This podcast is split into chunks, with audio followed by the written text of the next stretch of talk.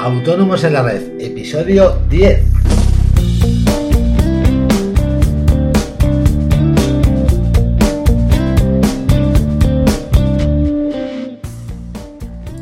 Muy buenos días y bienvenidos a esta décima entrega de Autónomos en la Red, el podcast en el que hablaremos de toda la actualidad fiscal y laboral y en general todo lo que rodea al mundo de los autónomos.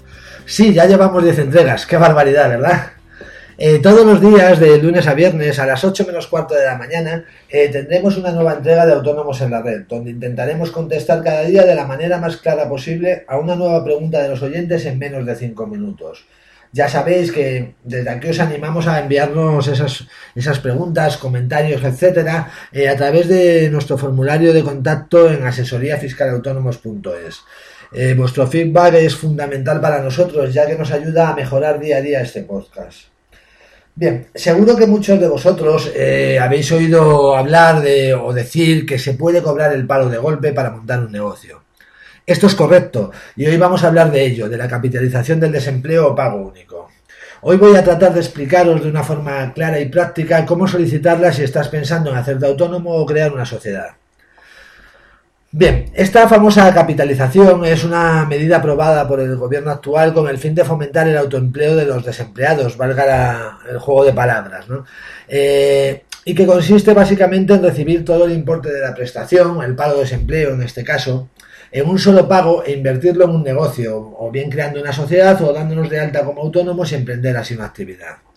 Eh, la verdad es que es una medida que ha sido muy bien acogida. Eh, las cifras hablan por sí solas. Más de medio millón de personas la han solicitado para darse de alta como autónomos.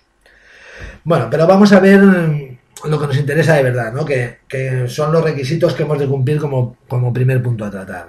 El primero es no estar dado de alta en la seguridad social. El segundo, no haber iniciado actividad económica alguna. El tercero es no haber pedido la capitalización en los últimos cuatro años. El cuarto es que si has impugnado tu despido no puedes pedirlo hasta que se resuelva el expediente. Y el quinto, por supuesto, hay que darse de alta como autónomo o constituir una sociedad. En este punto recuerdo que siempre podéis contar con nuestra ayuda.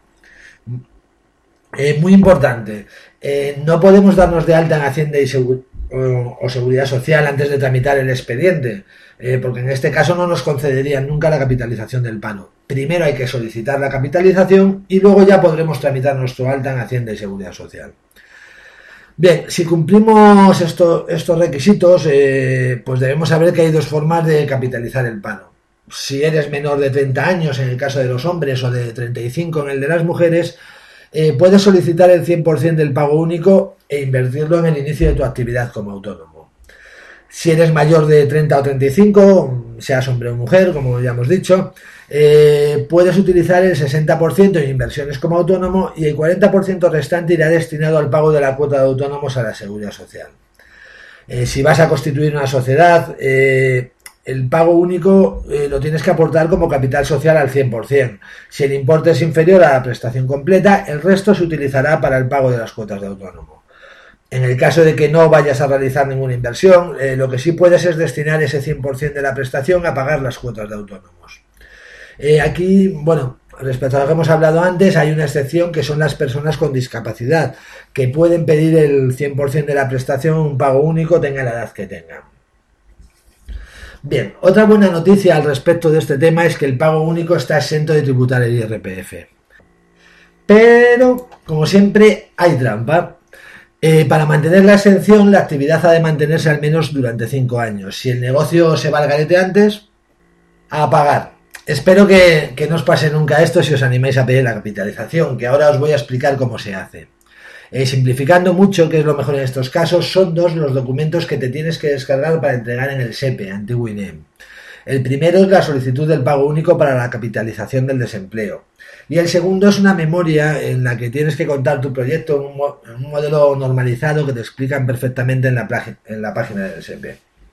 Bien, esto es todo por hoy. Espero haber podido ayudaros a tener un poco más claro en qué consiste la capitalización del paro. Si es así, me doy por satisfecho y si necesitáis cualquier tipo de ayuda, ya sabéis, contactar con nosotros a través de nuestro correo de contacto, perdón. Eh, muchísimas gracias por vuestra atención. Espero que os haya gustado el episodio de hoy y lo compartáis en las redes sociales. Y como siempre os pido, le deis una valoración en iTunes de 5 estrellas que nos ayudará a llegar a más gente. Os espero mañana viernes en una nueva entrega de Autónomos en la Red. Adiós.